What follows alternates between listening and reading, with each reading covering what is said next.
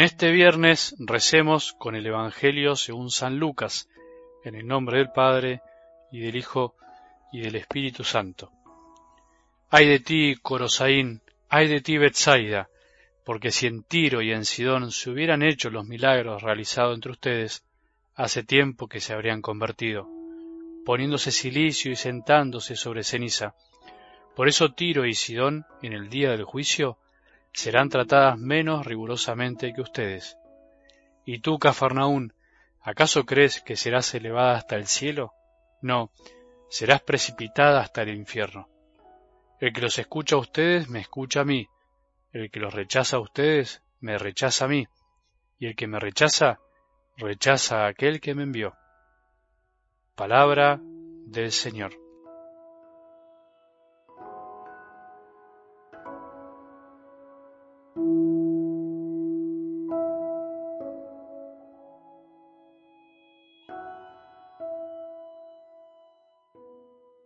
Es bueno seguir aclarando algunas cuestiones que tienen que ver con la envidia, ese sentimiento que puede aflorar de nuestro corazón tan débil, aunque a veces no lo busquemos, no lo decimos, molesta la envidia. De hecho, a veces se disfraza de bondad, de deseos de bien. Eso le pasó a Juan, discípulo de Jesús, que intentó impedir que otros hagan milagros en nombre de Jesús, creyendo que obraba bien, por supuesto. Es importante saber y diferenciar de que el odio no es lo mismo que la envidia. El odio es desear y hacer el mal a los demás.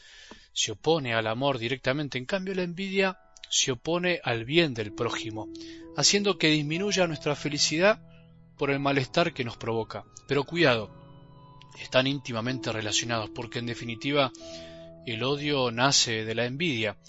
Es por decir así, de alguna manera, su hijo predilecto y el peor de los pecados.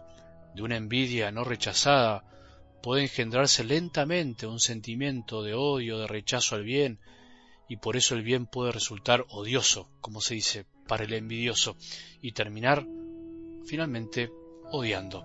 Sería muy largo repasar los casos de envidia que aparecen en la palabra de Dios, pero para que tengamos una idea, recordemos que el diablo, el tentador, tentó por envidia a nuestros primeros padres, por envidia Caín mató a Abel y finalmente por envidia entregaron y mataron a Jesús.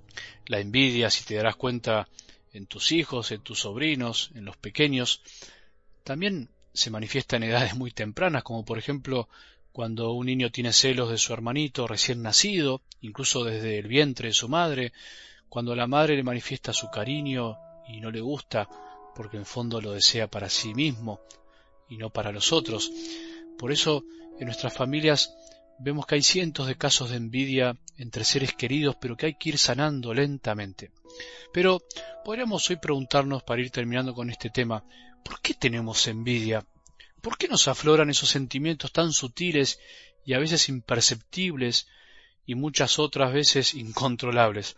Básicamente es por el gran pecado original, por la mancha original que trastornó nuestro equilibrio natural, el deseado por nuestro Padre.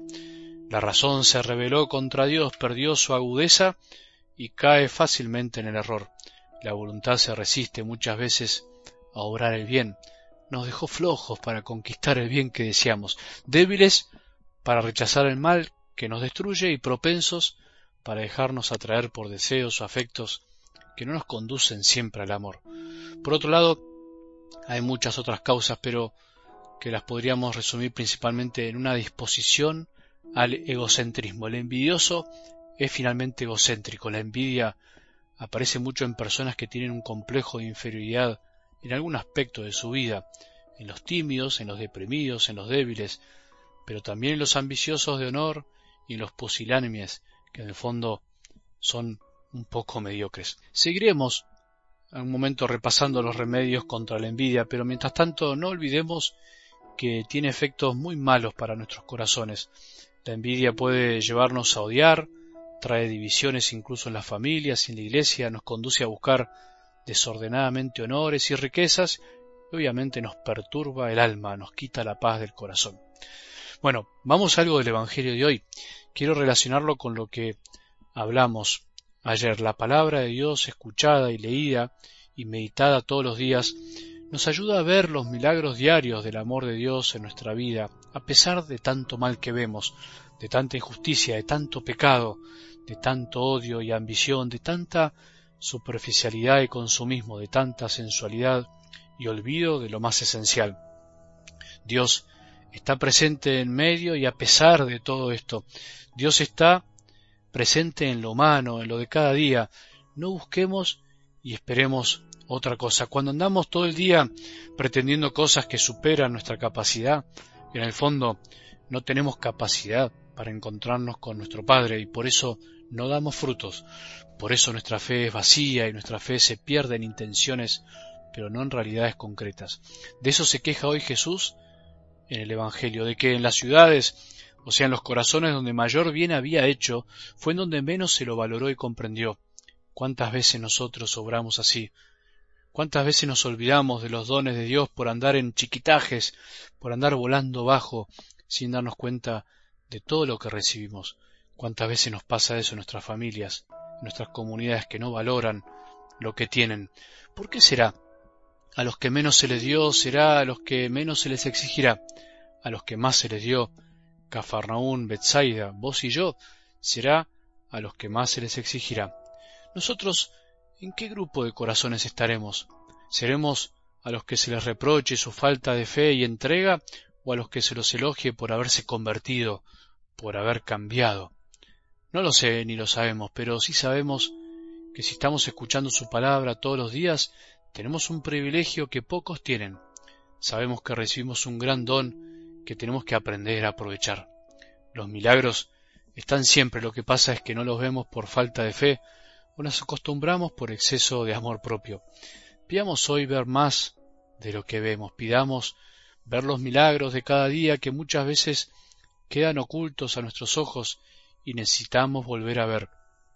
¿Qué milagro nos dejará ver hoy Jesús? O mejor dicho, ¿Qué milagros podremos ver gracias a nuestra humildad y capacidad de dejarnos sorprender? Que tengamos un buen día y que la bendición de Dios, que es Padre misericordioso, Hijo y Espíritu Santo, descienda sobre nuestros corazones y permanezca para siempre.